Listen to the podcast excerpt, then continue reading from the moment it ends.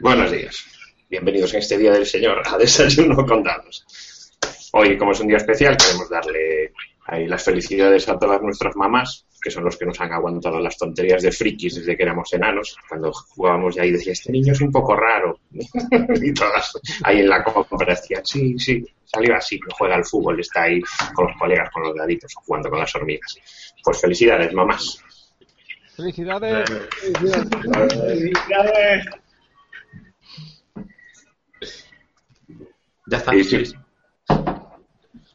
Vale, pues hola, buenos días a todos, buenos días a las mamis y bueno, estamos ya en la creo que quinceava edición de Desayuno con Dados y bueno, como siempre tenemos invitadas especiales, para que nos vamos a engañar, siempre son especiales y bueno, tenemos a, a mis compañeros que estamos aquí y hoy tenemos a Senchi y a Zong y bueno, pues como siempre vamos a empezar con vamos a empezar con esas con esa pregunta que ya todos conocéis y a la que algún día os os enfrentaréis. Eh, que pues no sé con quién empezar. ¿Quién tiene más pilas hoy? Por dar unos segundos de recuperación a Senshi, que vuelva del plano astral. De plano lírico. Pues Senshi. Bueno, pues eh, muy bien, Senchi, pues cuéntanos cómo te introdujiste en este oscuro mundo del rol. Bueno, yo venía del mundo de la literatura fantástica, también me gustaba mucho el manga, los juegos de miniaturas y demás. Y, yo que soy jovencito, ya entonces le daba el Neverwinter Night eh, al videojuego. Y en eso que un colega de clase me dice, oye, mi hermano dirige rol. Y digo, hostia, eso es lo que pone detrás de la caja, ¿no? Eso... ¿Y cómo va y tal? Y dice, no, pues mira, tú decides lo que haces y tal. Cuando me lo contó yo dije, no tengo ni idea de lo que me estás contando, pero parece divertido, ¿no? Además, esto, esto es igual que lo que estoy jugando, así que venga, va, vamos a probarlo. Nada, el hermano me dirigió una hora debió de durar la partida pero yo me quedé flipando. Yo dije, hostia, esto es lo mismo que he estado haciendo en el ordenador, pero como por mil. ¿Dónde ha estado esto toda mi vida? y, nada, para Reyes le dije a, a, mi madre, como bien habéis dicho ahora, pues, oye mamá, para Reyes me puedes traer eh, este juego. Y me trajeron una caja básica de, de ID tercera, que se vendía en el corte inglés y todo. Y, y nada, con ella empe empecé a dirigir, luego empecé a, a unir amigos a, a, la afición y así hasta, hasta ahora, sin parar de tirar dados. Entonces el, el, ordenador cogió polvo, ¿no? En ese momento. No, porque bueno, no siempre puedes quedar con los amigos, ¿no? Y para matar el vicio siempre está bien. vale, Seichi, y eh, después de eso, ¿a qué jugaste? Eh, empezaste como director, ¿no? Entonces, ¿y qué hacías? ¿Seguías jugando eso o te pusiste a dirigir otras cosas? Eh, a ver, al principio cogí D&D. Eh, es la, la, caja que tenía y con esa caja que te venía nada, un, un kickstart, un quick start de, de reglas y, y, un par de tiles y miniaturas. Con eso pues cambiaba las tiles, la aventura que te venía le daba tres vueltas, hacía en plan, era dungeoneo, pero bueno, íbamos jugando a nuestro estilo.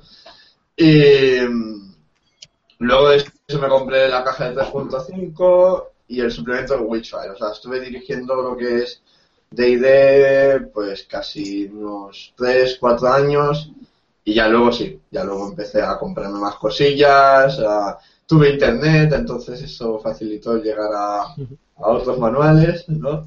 Y, y, nada, ya ahí sí empecé a, a probar cosas nuevas. ¿Cómo qué? Ilústranos.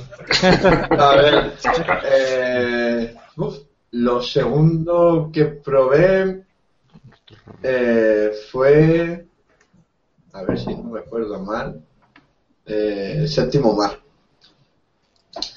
Bajo. Pero por medias probé sistemas genéricos que fui encontrando, estos libres, en plan C-System, eh, incluso creo que probé rápido y fácil. Eh, me hizo un sistema así para jugar una tarde que veníamos de cenar y dijimos, oye, echamos una partida al Zelda. En plan, "Oh, vale, ¿con qué sistema? Da igual, me lo invento yo ahora, ¿sabes? Estos sistemas que, que lo ves ahora y dices, eso no funciona ni, ni con cola, ¿sabes? Pero bueno, en ese momento nos importaba un pepino, se funcionaba, ¿no? Esto, pues bueno, yo, vuestra generación, la verdad, es que porque nosotros si llegamos a tener internet, nuestro fracaso escolar en segundo de GB ya, vamos, porque ya solo con el Rollmaster y el Magic ya estuvimos a punto de caer ahí todos latando a jugar y tal, no me imagino vosotros con acceso a todo eso. Yo el momento, en el momento en el que conocí el rol, yo no recuerdo que ese año estudiara ni una sola tarde, ¿eh? O sea. Estudiabas otros libros, eso lo... No, pero encima es que habíamos alquilado una casa que tenía un, un, un estudio y una guardilla solo para mí. Entonces el estudio era para jugar al rol y a videojuegos y la guardilla para miniaturas y demás friquerío. Hacíamos hasta, ha- hacíamos hasta torneos de Magic en mi casa, ¿sabes? Así que hasta la idea. Una, una pregunta, si no es... Si, si no es... Si, si no te importa. ¿Qué, qué edad tienes? Ah, eh, cumple 23 en, en mes y medio. Claro, es que eh, eres, yo creo, eh, de, de largo la persona más joven que ha pasado por aquí, por Desayuno Condado. Entonces, tam- también es otro punto de vista de un poco la, la nueva ola de, de roles. Sí. Porque aquí el que menos creo que ha tenido 30. O sea, que menos. Bueno, Sí, también- soy, esa parte Sí. del rol que no existe en Google Plus. Qué va, que aparece más, joder. Y, bueno, y, y Son, que, que nos puede también que nos empiece a contar también su, sus oscuros inicios. Luis hoy no está. Yo, Eso, soy- eso. yo me temo que soy bastante más mayor. De hecho, cumplo el día 15, este mes cumplo los 38 y empecé a los 10. O sea, empecé ya... Muy bien. Empecé más años de los que tiene. llevo todos los años de los que tiene. Y, y bueno, pues empecé, estaba en una tienda, en la segunda tienda de Jump ordenadores que hubo de España, el dueño de Jump era de Castellón y abrió la de Valencia porque era el sitio en el que abrías una tienda de ordenadores en aquella época, porque en Castellón no, no tenía, pero en cuanto aquella empezó a funcionar, abrió la de aquí porque era su ciudad, ¿no? Y de hecho puso un colega eh, de él a llevarla. Y en esa tienda me pasaba yo en aquella época muchas horas, porque conocía a dicho colega del dueño, y me pasaba muchas horas jugando en concreto al Pupulus. Y, estaba jugando al Pupulus, que entonces aún no estaba en PC, era en un Atari o en una Amiga. Y estaba ahí jugando y tenía un libro, creo que era Dragonlance, encima de la mesa. Claro, tú te ves un chavalito de, de 10 años en una tienda de ordenadores jugando a un ordenador al Pupulus con un libro de 300, 400 páginas ahí y un tío que entró que jugaba rol me vio y dijo, tengo que meter a este chaval. O sea, él lo pensó, a este chaval le tengo que enganchar. Se me acercó directamente sin conocerme de nada y me dijo, oye, ¿tú sabes lo que son los juegos de? Y yo, pues no. Pues esta tarde vamos a jugar una partida en un club, vente, míralo. Eh, me dijo dónde, eh, fui y flipé. Porque flipé en una partida de Advanced, de primera edición de Advanced, y me quedé alucinado con lo que estaba viendo, ¿no? Y pues a partir de ahí empecé a jugar a rol. Eso fue. Este, este chaval tiene pintas de, de malo pasarse todo el verano en casa haciendo un genérico. Exacto. Este tiene pinta de que va a ser muy friki, le tengo que meter. De hecho, es un colega que con el- los años siempre me ha hecho la broma de maldito el día que te metí a jugar a rol, ¿no? Pero Bueno, y, y ¿qué es lo primero que, que arbitraste, Son? de hecho yo no dirigí, lo primero que fui- hice fue arbitrar y, y fue coger un rolemaster en inglés, sin saber inglés, y de eso, a, aprender las reglas, jugamos a eso. Eh, claro, lo que jugamos no tenía absolutamente nada que ver con lo que ponía en el manual, no tenía nada que ver con las reglas, pero leer las tablas de críticos, coger un diccionario para traducirlas era divertidísimo, así que a eso nos Poco después, eso fue en Semana Santa, y entre esa Semana Santa y ese verano, a, a mi chalet, ¿no? Eh, y resulta que uno de mis vecinos de mi chalet era un chaval italiano que tenía todo lo, entonces ya había salido todo el dungeon, toda la línea completa, además, hasta la caja dorada en italiano, y él los tenía todos.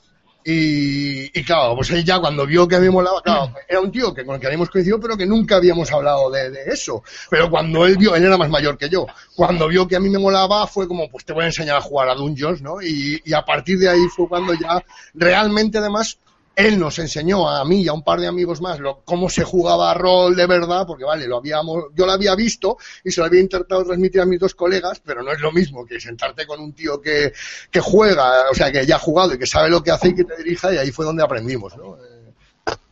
Es increíble, ¿no? Y luego, de hecho, pasamos ese verano entero jugando nuestra propia invención, que, que era un dungeon con críticos de Rolemaster, más o menos, muy, muy macarra y muy cutre. Pero bueno, es lo típico que haces cuando empieza así y no hay internet para descargarte juegos de otros. Claro, claro. Lo, más fuerte es que en esa época te encontraras a alguien encima que fuera de otro país que jugaba rol, que es una cosa como muy sorprendente, ¿no? Sí, sí, sí, la verdad, pues supongo que una coincidencia de esas que dices una vez en la vida, pero que te pasa varias veces, ¿no? Sí, sí. Porque luego al final siempre te encuentras a un jugador de rol en cualquier lado, ¿eh? O sea, esa ha sido mi experiencia. Habiendo, creo que he viajado bastante, eh, me he encontrado jugadores de rol en sitios que dices, ah, y, y además a gente que dices, ¿y tú juegas a rol? No lo habría dicho en mi vida, ¿sabes? es lo, lo curioso, que cualquier persona, sin que tú te des cuenta, perfectamente puede ser jugar rol, no hay un algo que nos... eh, vale, evidentemente si lleva una camiseta friki o tal o cual, pero es que realmente puedes ver a cualquier persona del mundo y, pum, este juego, ah, coño, mira qué bien, vamos a jugar, ¿no? Es-. Yo tengo una pregunta que me ha surgido así de golpe, y ya que sé que ustedes de- los dos unos culos inquietos y que os gusta crear y eso, eh, me gustaría saber cuál fue el primer juego chorra que creasteis para, o sea, cuando erais pequeños. Si os acordáis del nombre y, y más o menos que sobre qué, es- sé, qué se tiraba, qué tipo de dado, eso, si os acordáis, ¿eh? Yo ¿Qué puedes es que antes de jugar a rol, con, de- mm, con los dos amigos a los que enseñé, antes de jugar a rol, él- ellos y yo ya habíamos cogido los tres, nos habíamos cogido todos los hechizos de, de- de- que salían, eh, pues que si en los libros de la Dragonlance, que si en libro, ¿no? Los, cuando, o sea, me refiero con los hechizos, cuando salía Raistlin y decía Kali Karanto Baniskar y lanzaba un Magic Missile, ¿no?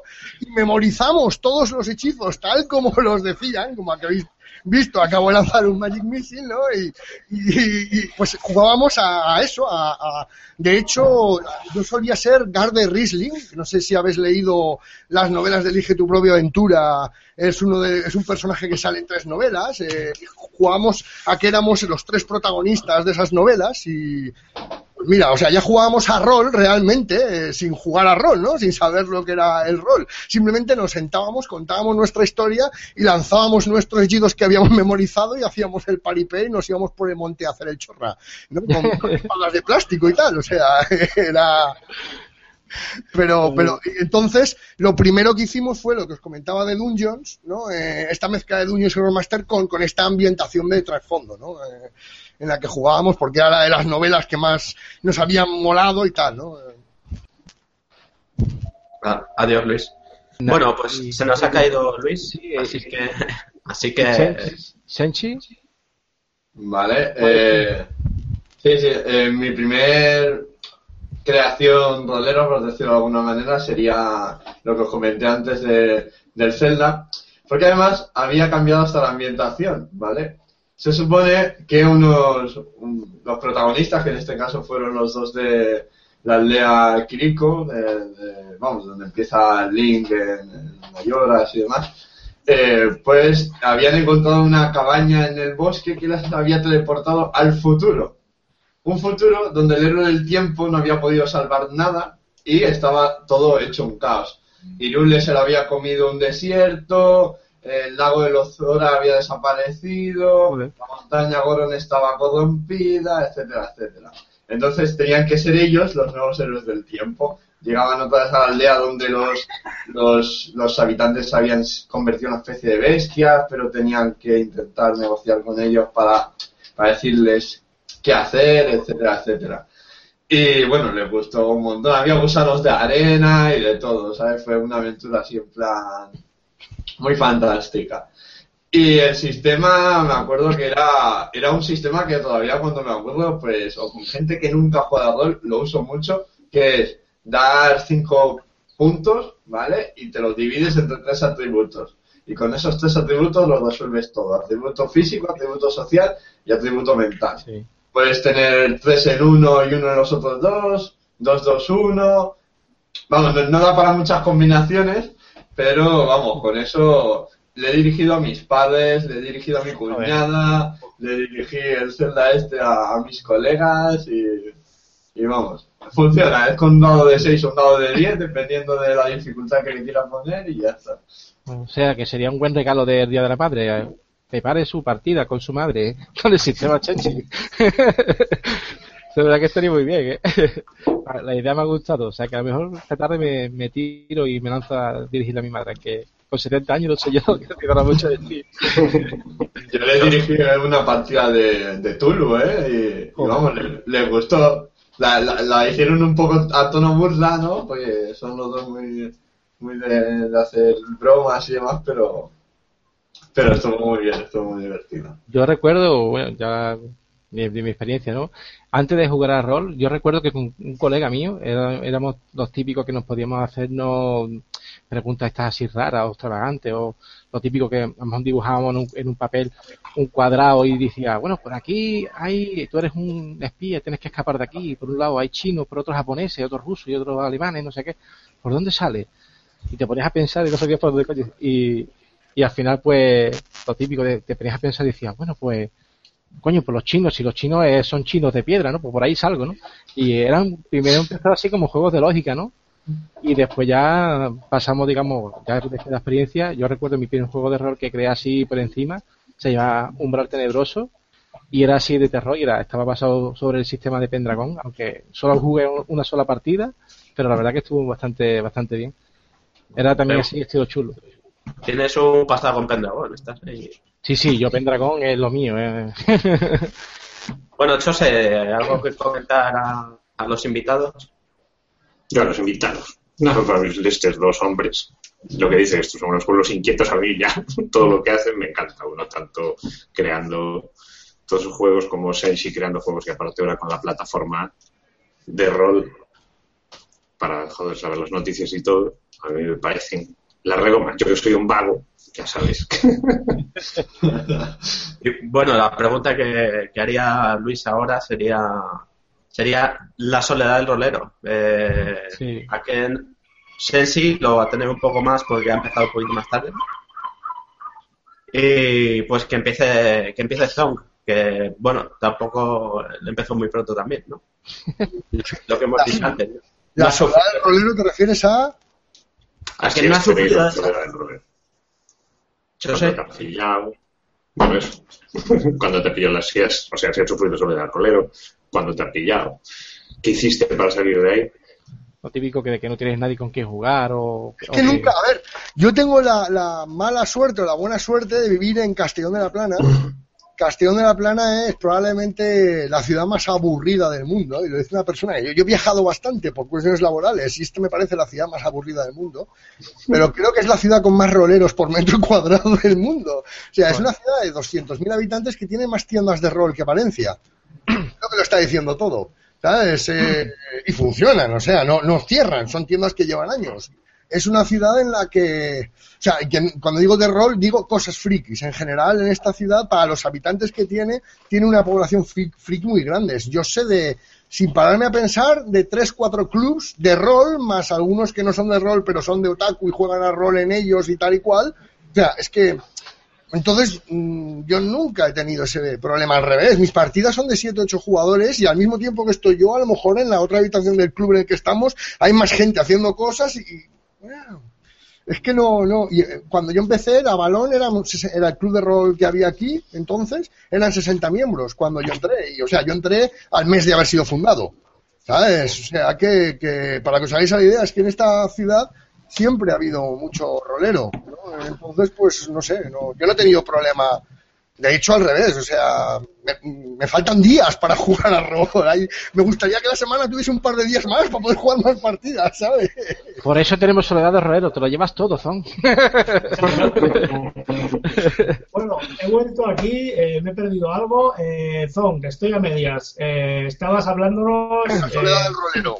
de la soledad del rolero y ahora tienes sobredosis del rolero. Yo no tengo soledad de rolero. O sea, a ver, a- el martes jugamos una partida de aquelarre súper intimista y súper, eh, ¿cómo decirlo? No salen bichos, somos, interpretamos a españoles puteros cabrones bichos, ¿sabes? O sea, es muy costumbrista.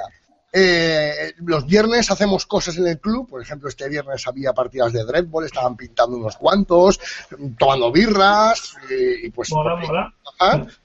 Ayer tu- tuvimos partida de xenoarqueólogos de Gringlow City. En la partida de ayer éramos mm, seis jugadores, faltaba uno y yo como máster, o sea, éramos ocho. Y en la habitación de al lado estaban jugando al Twilight y alguna que otra cosa más. Joder. Y hoy es partida juegas? de Everron, o sea, de Everron, perdón, de Fede Benjamin Everron. Hostia, o sea, juegas cuatro veces por semana. Tres, cuatro veces por semana, sí. Sí, lo había leído lo habías puesto en un comentario. O sea, que dices el rol, pero directamente vamos. Sí, es que eso es lo que más me gusta, o sea, No, no, yo tengo amigos que me dicen, hostia, tío, es que yo tengo hijos y tal. Yo, vale, yo es que decidí no tenerlos. Porque a mí no me interesaba crear una familia. A mí me interesa, oye, cada uno lo que le guste, ¿no? Claro, claro. sí, Me interesa jugar. O sea, para mí es más importante jugar y pasármelo bien, disfrutar de mi vida, que, que dejar hijos en un mundo con superpoblación y muchas cosas, además. O sea, por lo Sí, cual, sí. no creo que haya malo en que yo no tenga hijos y que juegue a rol, ¿sabes? Claro, Evidentemente, sí. Es que si te vas un poco a la historia, hay genios o personas que han decidido llevar su vida o su profesión, pues a, que han nacido para eso, ¿sabes? No, lo de formar una familia a lo mejor es una imposición, incluso te diría cristiana, ¿no? Entonces, dentro de todo eso, tú te administras tu tiempo. O sea, la gente, por ejemplo, nuestra la generación de nuestros padres, que a los 20, 20 y pocos ya estaban teniendo críos, pues tío, se han perdido X cosas, ¿no? Entonces tu decisión mm, está muy bien y es una decisión que tiene mucha gente y me parece súper guay, tío. O sea, lo que pasa es que no habíamos tenido nadie aquí en el programa que jugara tanto, ¿sabes? Yo Sí, digo, yo juego una vez por semana y considero que está bien. ¿Y tú cómo vives eso de, de tanto partidas? Hombre, a veces, a ver, yo, como yo dirijo además sábados y domingos, hostia, y son dos partidas distintas. Eso es muy duro, ¿eh? Para mí el fin de semana, eh, yo empiezo y, y empiezo el fin de semana y es preparar partida, preparar partida, dirigir, dormir, preparar partida, preparar partida, dirigir, dormir. Sí, Eso es sí, el fin de es- semana, ¿sabes? Es, mola, pero hay días que no te apetece, hay días que, o sea, y, y más tanto compromiso. Por eso mismo también mis jugadores dicen que soy un poco déspota en el sentido de que exijo mucho compromiso de ellos y me mosquea mucho cuando alguien no viene, pero claro, es que a mí me están, claro, no todos los, no son los mismos jugadores en las dos partidas, pero unos cuantos sí, sobre todo esos, ya que me estáis pidiendo que dirija dos días seguidos, muy bien, pero coño, eh, entonces compromiso por los dos lados y que la misma seriedad, porque yo me lo, me lo voy a currar, ¿no? Eh, me, creo una ambientación y os aparezco y tomad 12 páginas escritas de ambientación, ¿no? Eh, me- ¿Queríais esto? Sí, Pues toma.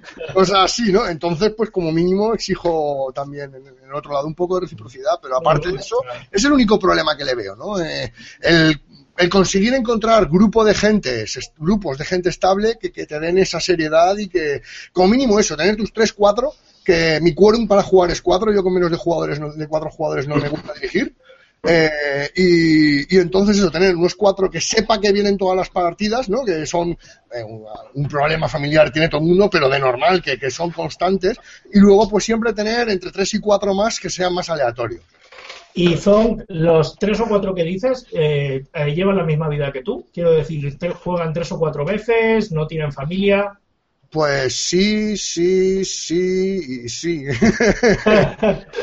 es que te lo digo porque es raro de, de encontrar. Yo tengo mi mesa de juego y el que no tiene mujer y se va de camping ese fin de semana, eh, pues no tiene crío, pero tiene otra historia. ¿Sabes qué te quiero decir? Y son mis tres o cuatro también. Por eso yo juego cada, cada 15 días y a veces es complicado. ¿Sabes qué te quiero decir? Entonces, encontrar esas personas que digan, sí, sí, mi vida es el juego y voy a jugar tres o cuatro partidas por semana, es complicado, creo yo, porque yo no me lo he encontrado. Yo estoy igual, yo tengo, empezamos la campaña de Dungeons con los colegas de siempre, uno hace juegos para Facebook, ya desapareció, dijo, tengo que ayudar a meter a unos nuevos a enseñarle cómo va. Desaparecido. El otro está de profesor en un pueblo a 200 kilómetros, lo mandaron, el otro tal, luego viene uno, para la siguiente no viene, y dije, "Buah, no puedo más. Pero bueno, voy trampeando por ahí, que voy, me junto con unos, ahora estoy con los de Draco jugando alguna partida. No, Tengo aquí a Luis y a estos. nosotros no tenemos el problema. Es más, incluso, por ejemplo, uno que tiene, en los sábados hay uno que está casado con hijos y, y la mujer le dice que, que, que venga, vaya a jugar, que, que, que, ¿sabes? que juegue coño, eh, que es lo que le gusta realmente, ¿no? Y ella ve que, que es lo que le gusta, pues hostia, juega más, ¿no? Eh, Desaparece de mi vista.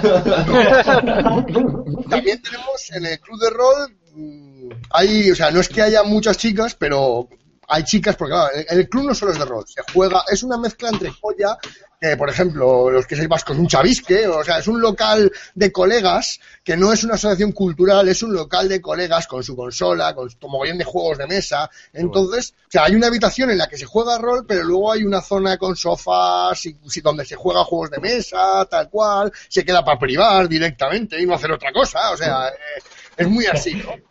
¿En qué zona donde tenéis sitios, esos sitios? O sea, las, las zonas donde tenéis la costumbre de esos locales de colegas sí tenéis mucha ventaja. Sí, sí, sí. Bueno, Por ejemplo, aquí los gallegos somos súper cerrados. Aquí para encontrar un club, telita. ya, es que, es que t- supongo a lo mejor el calor te hace más abierto y eso, ¿no? Te hace- Pero bueno, la cuestión es eso, que eh, como somos mucha gente, hay pasa que incluso alguien del club se pone a, se, se lía con una chica, ¿no? La trae al club donde hay más chicas y, y, y ahora mismo una, a ver, eh, eh, eso pasó con unos amigos y en la partida de los martes viene su novia, pero él no viene. ¿Entiendes? Ya está. Además, eh, joder, no sé, es que me, me parece que haya toda esa interactividad y que sea tan variado el grupo, que vayamos cambiando de gente, no sé, me parece que es que estamos funcionando ahora el club de una manera muy sana. Ojo, no ha sido siempre así. Eso también se consigue esforzándose para que haya un- una regularidad, que la gente también, o sea, cuando la gente se toma en serio las partidas, cuando la gente se toma en serio de, oye, pues lo que hacemos, es- nos lo pasamos bien, eh, eh, es más barato que salir de fiesta y ponernos chuzos por ahí, eh, sabes que además somos muy quedamos a jugar rol y siempre se cena, siempre, o sea, de hecho ya tenemos típicos, sit- hay unos cuantos sitios que cuando llamamos ya hacen el símbolo de Dora en los ojos y, y nos conocen a- siempre y saben lo que pedimos, o sea, es... No sé, está, Como los está hooligan, genial. hooligan roleros. Está genial, además es poco común, porque es que además ya, ya no es que nosotros lo veamos aquí, es que los juegos que están saliendo y que se están diseñando es para hacer partidas rápidas. O sea, tener un grupo de colegas y hacer una campaña es, vamos, o sea, es fuera de la norma. Pero, Pero está- por eso yo también dirijo, hago juegos para gente que haga campañas, porque yo creo que hay más gente que le pasa lo mismo que a mí. Estoy convencido, si- que no estén por internet y que no se les vea, si no se les ve justamente es porque están gastando el tiempo jugando. Entonces, no, no, no, o sea, No, no, sé. yo he sorprendido, me he sorprendido con la cantidad de gente que, que, que se ha metido en el crowdfunding, o sea, en el Patreon y que está dirigiendo la campaña. Y es una campaña larga, ¿eh? O sea, que, que, que, que la gente lo haga, pues oye, eso dices, esto es porque hay más gente que juega cosas a largo alcance de lo que nos pensamos. Uy, yo todo, si, si se puede, la campaña, vamos, no tiene color justo.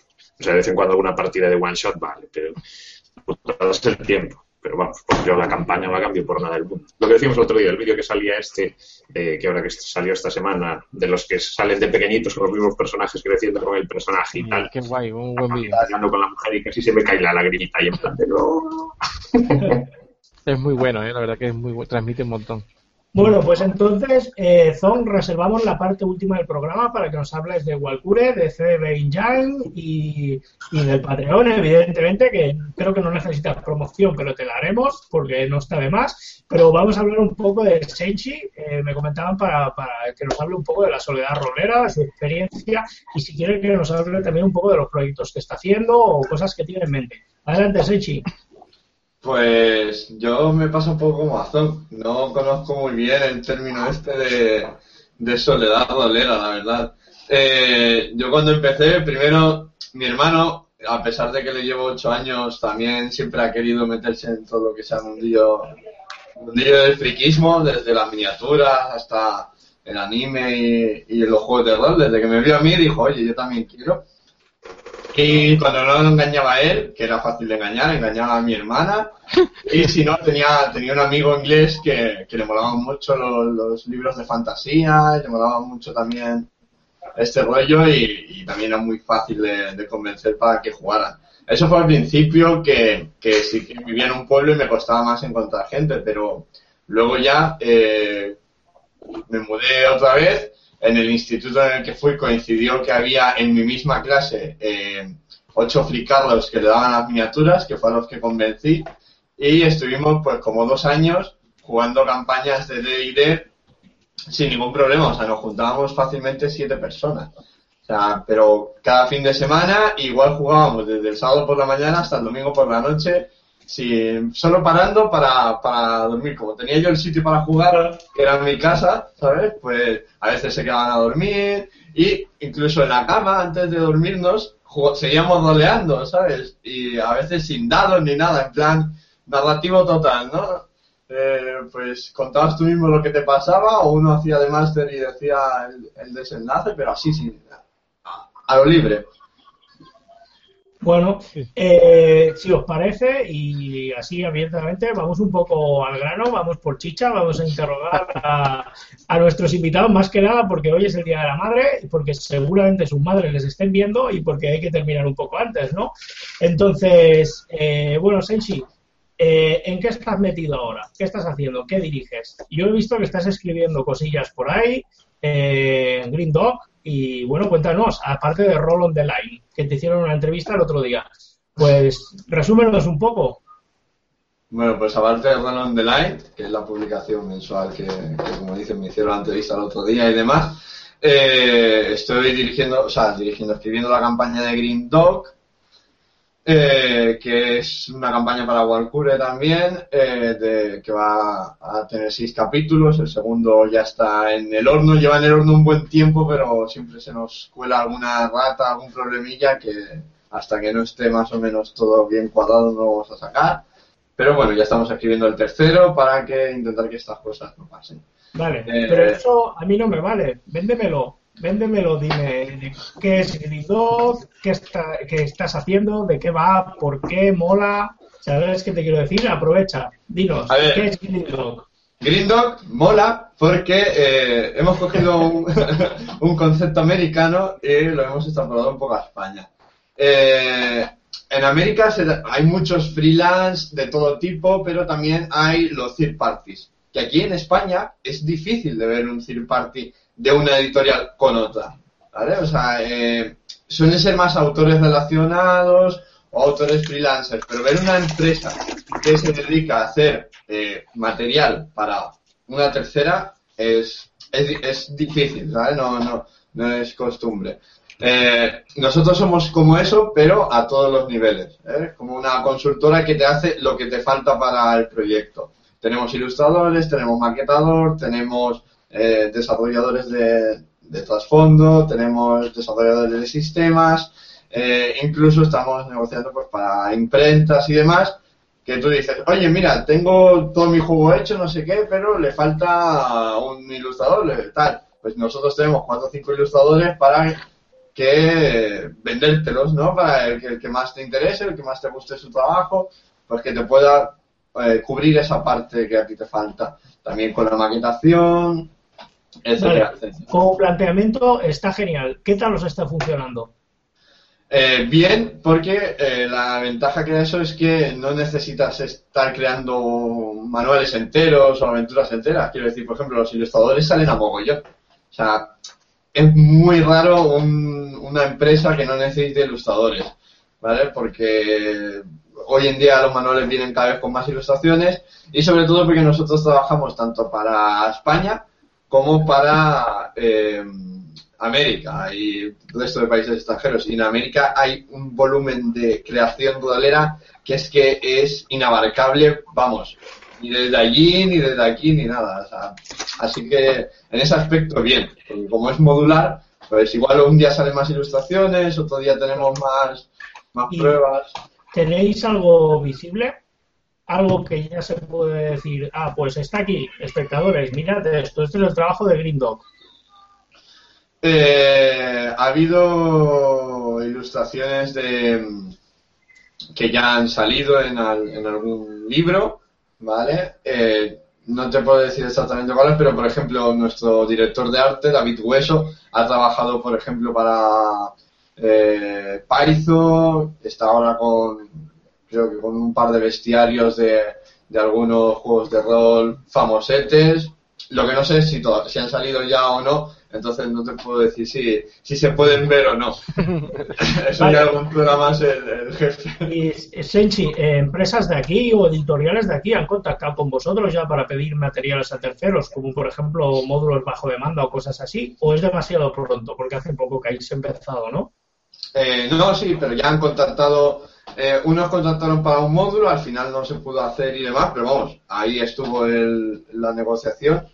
Y también, el- sobre todo, el, el tema de ilustraciones, maquetaciones y cosas así, también lo han, lo han pedido. Joder, o sea que, que si todo va bien no me puedo poner la máscara del malo, vaya. yo, yo no sé si alguno de mis compañeros tiene alguna pregunta, pues me parece interesante este tema. ¿No? Mm, No parece. No, yo quería decir que tenéis la de la de Green Dog la tenéis sacada, ¿no? La el legado envenenado. La primera aventura, claro, pero son, son seis. Sí, sí, no, no, Sí. pero quería decir para que la gente eche un ojo a Sí, sí, ese ese es nuestro, nuestro primer pinito, pero vamos, todavía ahí se nota que nos queda mucho por meter. Y en el segundo capítulo e- esa mejoría se, se nota bastante. Joder, pues si el Primero tuve la suerte de jugar ahí un poquito de partida con Sensi, lo que pasa es que con mis horarios lo dejé al pobre medio tangado, pero la verdad es que promete la, la campaña. Si podéis echarle un ojo. Joder, ¿qué- No, yo decía que, que sí, está mejorando para la segunda. La primera ya estaba brutal, porque a nivel gráfico, por ejemplo, la primera a mí me dejó alucinado y a Pedro sé que también. Cuando nos lo enviasteis fue como, joder, lo que están haciendo estos. ¿Y, y cómo supero yo ahora esta calidad con la crisis?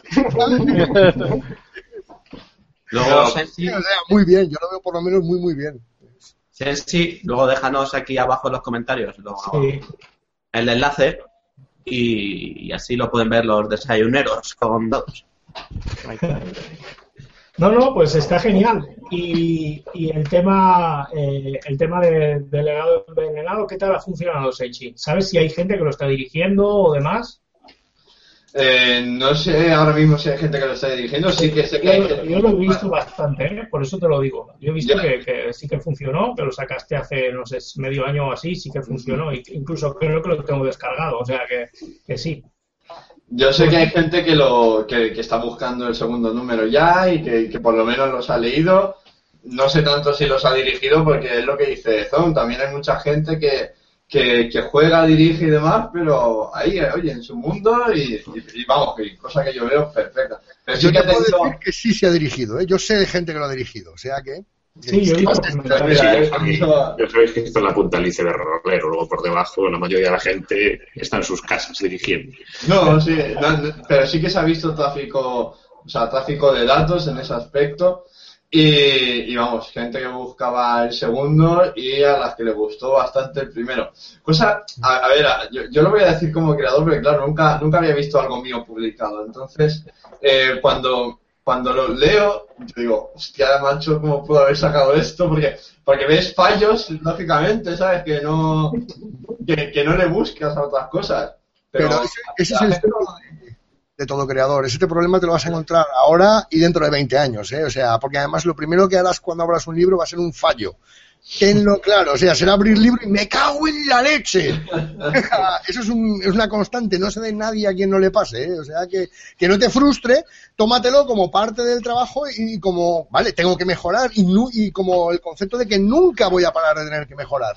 ¿Sabes? Es- ya está, eh, pero que no te frustre, porque si no, malo, ¿no? Eh, No, no, no, Bueno. Realmente, Senchi, yo aparte de lo que estoy viendo de las pilas, que estáis trabajando bien y estáis sabiendo bien el material, lo que sí que veo es la edad, ¿sabes? Nosotros tendríamos que coger una máquina del tiempo para tener tu edad y tener todo ese tiempo. O sea, cuando tú tengas nuestra edad o la mitad de nuestra edad, o sea, habrás visto muchas cosas y habrás hecho muchas cosas. y Eso es genial. No, sí, pero eh, es lo que lo que decía en la entrevista de Roland Delay. En realidad yo tiempo no tengo mucho, ¿eh? Pero, pero o sea, ya, ya me siento identificado con a- algunos mayores, ¿vale? Pero vamos a decirlo así, que, eh, que dicen, no, yo es que robo horas de sueño para escribir, no, pues yo, yo tengo que hacer igual, porque Bueno, Vamos, además esta semana he empezado, mm, me han ascendido en el trabajo, he empezado con, con 40 horas semanales que se vuelven fácilmente 45 y, Y la cuestión es dormir poco para seguir escribiendo, porque si no... Esa es la actitud. Pues Senchi, yo te quería hacer la última pregunta antes de ir con Zonk. No sé si mis compañeros tienen alguna, si no, será la penúltima. Pero yo te quería preguntar, eh, ¿qué futuro? ¿Qué futuro ves para Roll on the Line, para Green Dog, para estos proyectos que estás haciendo? Para Green Dog, a tiempo medio veo, veo muy buen futuro, sobre todo cómo están evolucionando por suerte las editoriales en España y ver que los movimientos en otros países siguen siendo bastante fuertes.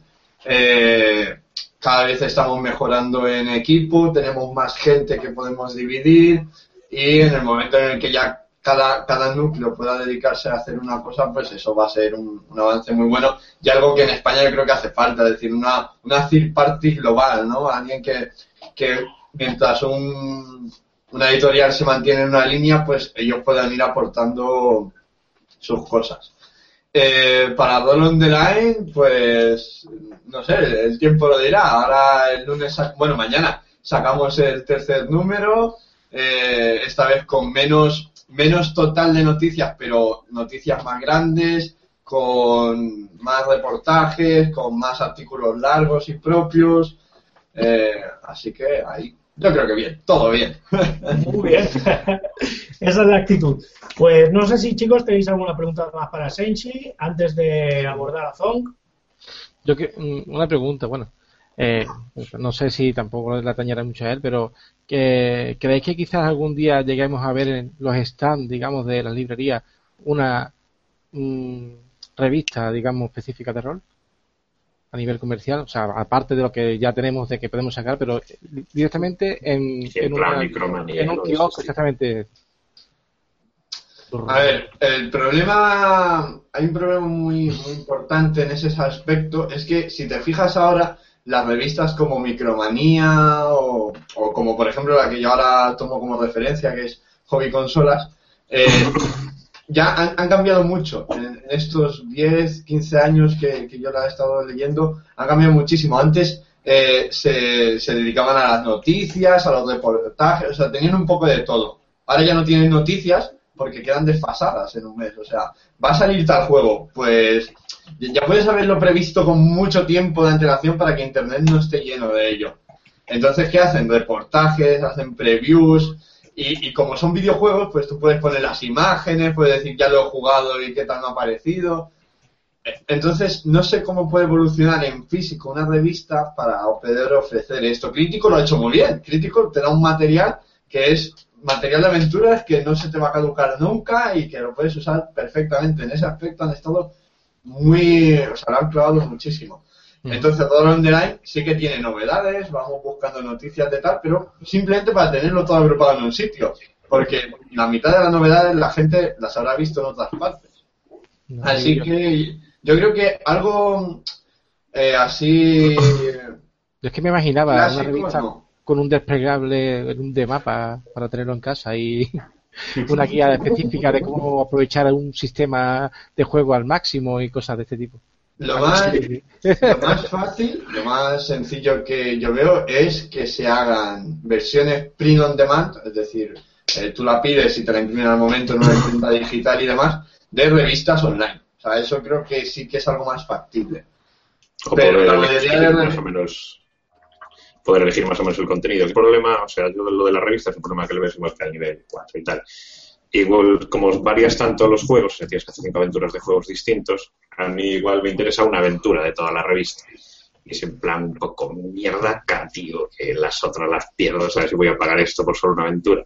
¿Cómo la va a poder elegir? Decirlo, esto de un tema. Pues quiero ver la revista con esta, esto y esto. Hmm, también puede ser. Sí, de hecho, esto, esto se hace con los periódicos. Si tú te suscribes a un periódico eh, y lo quieres en, digital, tú eliges las, las columnas de, deportes, de ocio o lo que quieras que quieres que te llegue. Entonces no te compras todo el periódico, sino te llega eso al correo. No sé si alguno lo tiene o lo ha visto. No sé. Es, es, así. Si recordáis Babylon 5, en la primera temporada, no, en la segunda temporada de Babylon 5, eh, están dos de los protagonistas, se acercan a una máquina, meten dinero y quieren el periódico de hoy, pero quiero que me metas esta columna, esta columna y me quites esta columna. Y se lo imprimen en el momento.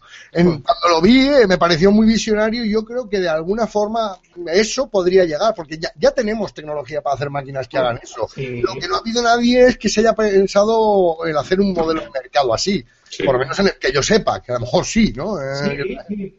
Yo no lo he visto, pero sí, sí que me ha comentado gente que eso existe, que si tú te, te suscribes al ABC y, y te, te lo envían en PDF, te lo envían seleccionado. Yo lo he oído, no lo he visto, pero se ve que, que sí, que algunos sitios ya lo hacen. Yo creo que, que sí, que es lo más normal. De hecho, cuando te suscribes, tú te haces tu lista de blogs que tú lees. Entonces, mm, te levantas y tienes el contenido que tú has elegido previamente. O sea, yo creo que sí. Lo de imprimirlo, pues no lo sé ya eso. Yo creo que sí. Pero mira, en PDF, sí. Aparte sacarías una cosa muy buena, que es que vas, sabrías lo que funciona y lo, lo que más te funciona y lo que menos te funciona en la revista. O sea, por ejemplo, Aventuras de Tulu, me las bajan todas. Vamos a hacer más con Aventuras de Tulu.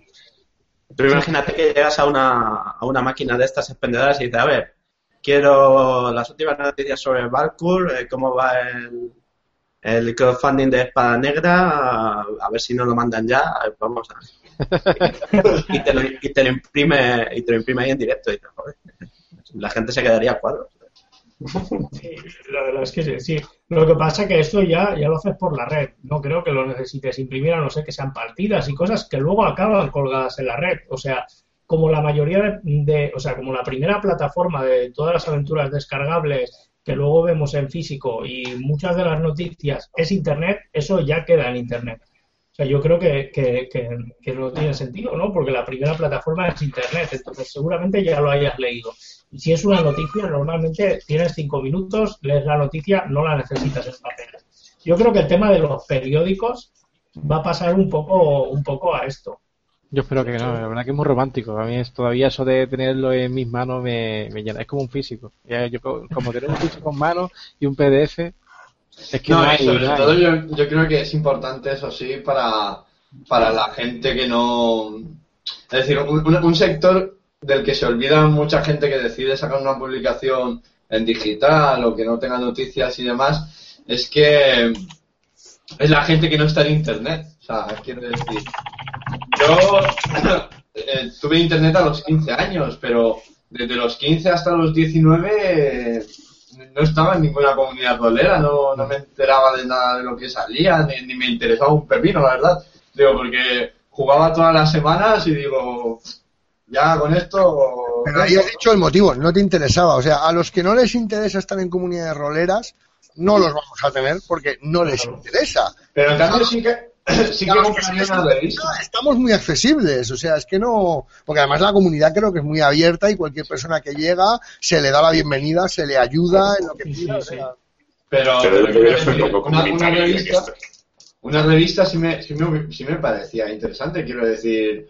Eh, yo cuando tenía 13 años y vi la Dragon, ¿sabes? Pues me la compraba y, sin tener que meterme en ninguna comunidad, pero leer ahí artículos y demás, o, o, o lo mismo, o sea, yo no estoy en ninguna comunidad gamer en internet porque, porque tampoco es que me, vuelva loco en ese aspecto, pero me gusta leer las noticias. Me, llevo cinco meses comprándome revistas de nuevo, porque hacía tiempo que no lo hacía y me gusta estar enterado, aunque, aunque no tenga que estar ahí cada día en Google Plus o en Facebook o en donde fuera. A ver, eh, sí y no, porque ta- tú también te gestionas. Eh, yo me conecto cada día, o a lo mejor porque enciendo el ordenador y lo que me sale es Google Plus, pero hay gente que se conecta cada tres días y mira las noticias. O sea que no hay una obligatoriedad de estar No, no, en la no, no, comunidad. La, la comunidad, y lo digo ya, y es así, la comunidad tiene esta actividad porque todos gozamos, tío, porque todos gozamos diciendo, jugando o leyendo cosas. Es que es así. Y porque hay una, una gente muy sana y dentro de esa gente pues hay incluso las editoriales y tal, y hay un movimiento muy importante. Por eso hay esa comunidad, pero si hay gente que no está en esa comunidad. Igualmente. Bueno, pues eh, vamos a pasar con Zong, que aquí hay mucho. Zong, no sé por dónde empezar. Ponte la gafa de sé, Eh, de hecho, te emplazaría casi que nos hables tú, si prefieres hablar de tu Patreon, si prefieres hablar de Walcure, de Febe Engine que va a salir ya, no lo sé, eh, lo dejo en tus manos. Pues es que, no sé, yo me pongo a hablar y no paro, que es el problema, ¿eh? Pues, pues. Empecemos por el, por el Patreon, que es lo que tengo ahora, ¿no? Que al fin y al cabo es lo que... El Patreon es un intento por mi parte de, aunar mi necesidad creativa, bastante constante, como creo que podéis comprobar, y, por otro lado, el, que, me quede sin trabajo y que quiero, prefiero intentar comer de lo que creo que tener un trabajo normal, porque la gran mayoría de mi vida me he dedicado a comer de lo que creaba, porque trabajaba en cine, tal, pero, pero es lo mío, ¿no? Entonces, cuando hago otra cosa es como si me estuviese prostituyendo y no estoy haciendo lo que es lo mío, ¿no? Eh, entonces, pues bueno, este es mi intento y por ahora, pues bueno, están, creo que está funcionando, ¿no? Eh, como mínimo, pues estoy pudiendo sobrevivir de ello, lo cual ya, ya es un logro.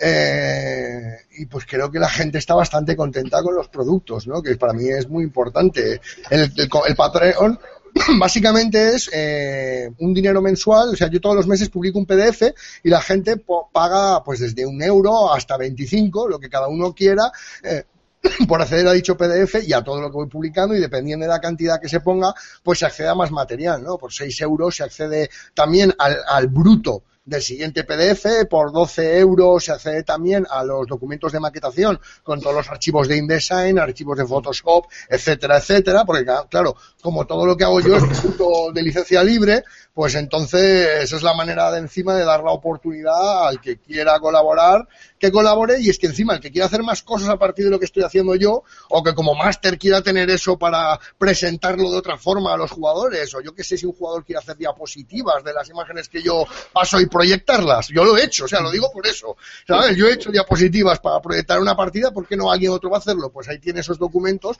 en bruto para poder hacerlo bien, ¿no? Eh, un poco es la idea de... de- Yo tengo una, una preguntilla. Zonk, ahora, ahora mismo lo estás haciendo con campañas de Valcourt, pero ahora cuando saques el CDB Engine vas a tirar por alguna campaña otras orientaciones. Hice una encuesta a los patrones hace poco eh, y el resultado de esa encuesta es que me han dicho los patrones, la gran mayoría de ellos quieren o que haga cosas de Walcure o que haga cosas genéricas sacando cosas de Walcure también. Entonces, pues lo que voy a hacer va a ser exactamente eso. Voy a sacar cosas de Walcure, voy a sacar cosas genéricas que, que no sean de Walcure, pero se puedan aprovechar, y cosas genéricas que no se pueden aprovechar en Walcure, ¿no? Por ejemplo, ahora cuando acabe la campaña, como uno de los objetivos eran tres módulos flotantes, que he ido enviando de manera gratuita a los propios patrones para que los viesen, ¿no? El bruto, no maquetados, y ese, esa meta no se ha conseguido, entonces los patrones que lo han leído y tal han dicho, ostras, muchos de ellos, vaya, en la encuesta me han puesto, "No, yo quiero que esto se publique. Entonces, lo primero que va a salir cuando acabe la campaña van a ser esos tres módulos flotantes, ¿no? Que van a estar ahí, eh, en un mes se publicarán dos, los dos primeros, y el mes siguiente publicaré el tercero y otra ambientación. Estas dos cosas serán cobrando solo una publicación, ¿no? Eh, ya que son cosas que los patrones han recibido un bruto, me sabría mal cobrar tres publicaciones por ello, así que he pensado que les voy a dar cuatro cosas cobrándoles dos. Me parece justo, teniendo en cuenta que tres de esas cosas las han tenido en formato doc, ¿no? Y, y así es como continuaré. Y luego, pues claro, eh, la idea es esa, ir sacando cosas de Walcure y cosas que sean genéricas para el CDB y cosas que puedan servir para las dos a la vez. Al fin y al cabo, un módulo Cyberpunk que plantee una nueva ambientación puede perfectamente tener sus recuadros para, y esto en el CDB se lo encarga tal tipo, que no sé qué, que no sé cuánto, y lo puedes meter en la, en la campaña del DAE, por ejemplo. Entonces.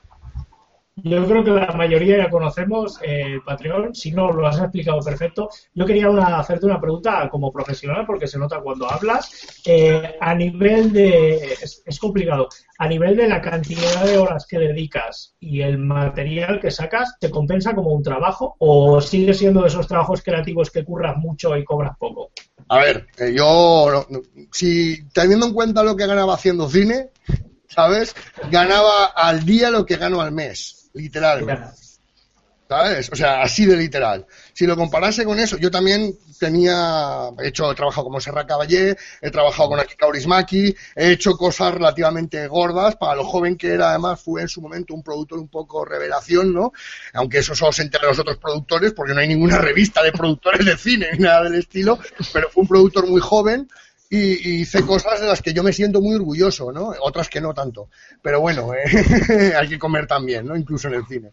Ganaba mucho más dinero, en ese sentido no me sale rentable. Ahora bien, por mucho que ame el cine, que amo el cine, ostras, es que estoy haciendo rol, tío. Es que eh, si puedo vivir de hacer rol, pues me siento muy feliz, ¿no? Eh, que me molaría haber seguido con mi carrera cinematográfica, no sé si lo sabéis, yo lo dejé por una cuestión de salud, ¿no? Eh, pues sí, me mola, en parte me molaría, porque además viendo las cosas que estaba haciendo, ostras, pues quién sabe lo que podría haber estado haciendo ahora, ¿no? Por un lado es una pena para mí, pero por otro lado he encontrado otra cosa que me llena igual, entonces pues sí, me, me- y me merece la pena por, porque me llena. ¿no? Eh, por- si pensase fríamente, yo me levanto todos los días a las 7 y suelo estar aquí más o menos hasta las 8 escribiendo. Paro media hora para comer. Vosotros veréis si por horas paro. Ah, No, no, es, es a tope. Pero yo te lo decía porque sí que había visto por comentarios tuyos de que, de que por ejemplo, escribías, escribías yo qué sé, 70 páginas en, en tres o cuatro días y yo decía, hostia, tío, digo, digo, este hombre tiene que ser una máquina de escribir. Digo, porque yo a lo mejor hago dos páginas al día, ¿sabes? Entonces, yo sé que hay gente como tú que produce un montón que por eso evidentemente estás en varios proyectos y te están saliendo bien todos. Pero te quería lanzar esa pregunta, pues si quieres, de una forma de autor a autor, ¿sabes? Pero bueno, es- si, curras tantas horas, entonces lo entiendo, ¿no? Y, y yo creo que en tu parte te compensa, porque el Patreon te está funcionando. hmm. Sí, yo creo que está. A ver, a mí, me, a mí, voy a ser muy sincero. Para mí, yo esperaba que el Patreon funcionase mejor. Las cosas como son. O sea, yo esperaba haber llegado a los mil dólares al mes. ¿Entiendes? Porque, porque me, era lo que esperaba. Porque viendo el resto de cosas que hago, la participación de gente, si la misma gente hubiese participado en el Patreon, pues espero entonces que hay mucha gente que como el formato no lo conoce, no tal, no esté participando y sin embargo cuando esos módulos estén en Pay What You Want, sí que a lo mejor van a decir, decir, toma, espero que, el, te- el tema haya ido un poco por ahí, ¿no? Pero sí que es cierto que teniendo en cuenta en todos los proyectos que he hecho siempre he tenido un, entre 300 y 400 mecenas, ¿no? Eh, para las cosas de- de- del espacio oscuro, o sea, perdón, para el CDB original, para Walcure, o sea, siempre ha sido más o menos el número de gente que, que- que he movido, pues claro, hay que tener 100 dices, aquí algo pasa. Yo espero simplemente que, que el formato no le, no le guste a todo el mundo, no le, ¿sabes? No sé. Claro, lo que pasa es que, que has afinado, has afinado en el momento en el que estás haciendo una campaña para Walcure. A mí, por Aparte. ejemplo, si, si, lo, si lo estuvieras haciendo para otra cosa, yo, yo no estoy en tu Patreon, ¿vale? Porque no, no, no voy a jugar a, a esa campaña, por, pues, por lo que sea, ¿vale? Pues entonces, yo no estoy ahí, por ejemplo. Si lo hubieras hecho, por ejemplo, de CD Benjai o cosa, o algo más abierto, a lo mejor sí que estaría. A lo mejor tienes menos gente, quizá por eso, porque es, es, es afinar. Y aún así tienes un montón de gente. Sí, sí, yo, yo creo que es así. Ahí, porque- no, no, ahí no sé decirte la verdad. eh, lo- lo- yo le he dado vueltas y, y en parte hay una posibilidad. También veo que, a ver, la, la campaña de Walcure también eso la gente no tiene por qué saberlo. Pero la campaña, tal como está planteada, es básicamente eh, los jugadores llevan al equivalente a la sección 9. ¿no? En, si a los que hayan visto mucho manga, me refiero a Ghost in the Shell, ¿no? Eh, o sea, es un grupo de gente que se dedica a hacer amenazas, a matar amenazas emergentes. Tal como es la campaña, puedes perfectamente hacerlo, que en vez de hay una serie de cosas entre nazis y, y discusiones entre gobiernos, pero eso puedes hacer que sean corporaciones y meterlo en cualquier ambientación cyberpunk o en cualquier ambientación de hard spa- de espacial, de, de ciencia ficción dura, sin ningún problema, porque lo- los temas que trata la ambientación, pese a ser tener cosas de Walcure, el trabajo que un máster tendría que hacer para adaptarlo a cualquier otra cosa realmente es mínimo porque es una es un thriller tecnológico y un thriller tecnológico lo puedes adaptar a, a mil cosas distintas, ¿no? No, no, a mí con esto me lo, con esto me lo has vendido. Por ejemplo, a lo mejor si, si no es verdad, o sea, porque a mí los Team de Shell me gusta mucho, me gusta Kira y, y sí que jugaría este tipo de partidas, pues eso a lo mejor lo dices en el Patreon, si pones eso en el Patreon y, y das esa opción Ya. de, de- de eso, a lo mejor sí que captas esa gente más. Yo creo, ¿eh? Vaya. pues Sí, yo creo que y, y se van a alimentar el uno al otro. O sea, quiero decir, gente que igual no le gusta la ambientación de Valkyrie, pero viendo el CD, pues en principio, como decía, ¿no? pero viendo el CDB Engine le gusta el sistema y dice, "Ah, pues igual pruebo Valkyrie. Y se dicen a Valkyrie y gente de Valkyrie que diga, O sea, que pruebe otra cosa del CD Engine y también tire por otro lado. Cierto que voy a hacer una consulta también con eso. Así que- Eh, Di, Perdona. perdona, di. No, te iba a decir si, si vas a tirar también el Patreon por el mercado, como vais a sacar, o sea, ya sacasteis Valkyrie en inglés. El Walkure no salió en inglés. Aún no, ¿no? No, no, no. Eh, iba a salir, pero no sé si enteraste en su momento que hubo un problema con. Bueno, tenía la licencia X de Publishing y hubo un problema en ese sentido. Entonces, pues por ahora el Walkure está viéndose el tema a nivel de internacional, está viéndose en varios sentidos, pero no va. La, que, la editorial que lo va a publicar, por desgracia, ahora mismo no lo va a publicar. Sí, sí, no me enteré de eso, entonces te iba a preguntar si le vas a sacar también el Patreon en inglés.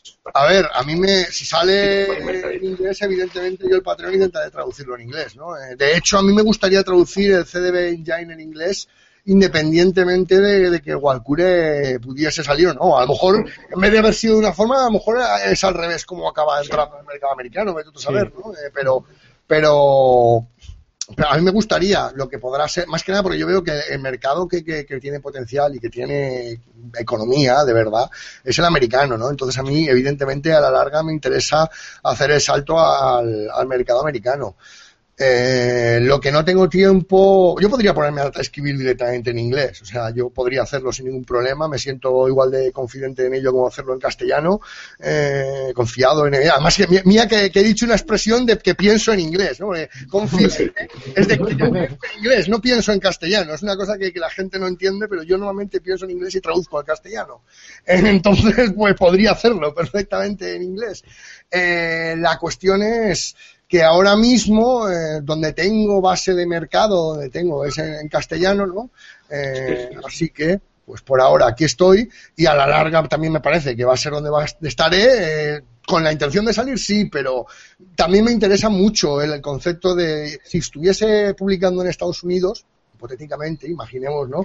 Me interesaría mucho el concepto de publicar antes en España para utilizar España como un, un mercado de pruebas y luego llevar las cosas que realmente funcionasen a Estados Unidos, ¿sabes? Así que, pues, no, no me parece, es que me parece bueno de todas las maneras tener aquí mi, mi base de fan, ¿no? Eh, y, y bueno, el CDB Engine, ya que estábamos hablando del Patreon Walkure, el CDB Engine va a salir en breve. De hecho, los mecenas, no sé si algunos sois mecenas de Walkure, no, sí, eh, algunos sí que sé que sois mecenas de Walkure, ¿no? Eh, pero no sé si todos, ¿no? La cuestión está en que ya habéis recibido el primer PDF, ya que lo que vais viendo por dónde van los tiros, ¿no? Eh, a nivel de, del juego, es un juego, o sea, el, el primer PDF son 300 páginas, el primero de tres, así que creo que la gente se va a hacer a la idea de lo que, lo que se puede llevar a, a encontrar. Estoy acabando ahora mismo de maquetar el, el manual del director. Dime. No, no, perdona, perdona. Eh, estoy, con- acabando de maquetar el manual del director, eh, ya pasado el manual del jugador y me queda el último capítulo de maquetar el manual del director. Esta semana pasada maqueté 200 y pico páginas, o sea, fue más de escribir que de, o sea, de maquetar que de escribir, porque hay semanas que, que el cuerpo te pide una cosa y que el cuerpo, semanas que el cuerpo te pide otra, y por eso también siempre intento tener varios proyectos a la vez. Porque como meto tantas horas aquí, si estoy haciendo algo que el cuerpo no me pide, mal. Entonces siempre tengo que tener varios proyectos distintos, uno más ligero, uno más pesado, algo de maquetación, para, es en plan, ostras, hoy, hoy no quiero hacer esto, ¿no? Eh, yo me levanto, además me levanto pronto, todos los días a las 7, y, y ya, cuando estoy en la ducha estoy pensando qué es lo que voy a hacer hoy. Tengo un planning mensual de cosas que tengo que tener acabadas a lo largo del mes, pero no funciono por planning diario, sino que es en plan, hoy qué me pide el cuerpo hacer. Porque las musas son caprichosas, entonces a veces es una cosa y a veces es otra. Es que lo que hay. Eh, Bueno, eh, Zog, yo quería indagar un poco en Engine, que conoce la gente, pero por si alguien nos está viendo y no lo conoce, pues que nos expliques un poco. Yo te quería preguntar en qué momento, bueno, yo conozco cacería de bichos, pero a lo mejor hay gente que no lo conoce, en qué momento tú decides dar ese salto, dar ese cambio del sistema, ponerlo en Walkure, y en qué momento dices, esto es bueno para que sea un sistema genérico y, lanzarlo. A ver, el CDB original de cacería de bichos ya era un sistema genérico, de ciencia ficción, pero era genérico, efectos prácticos. Sí, la, sí, verdad. la cuestión está en que yo, tras jugar la campaña Espacio Oscuro, que quizás es una campaña que va saliendo el Patreon, quizás no, ya veremos, es una campaña de la que yo estoy muy orgulloso.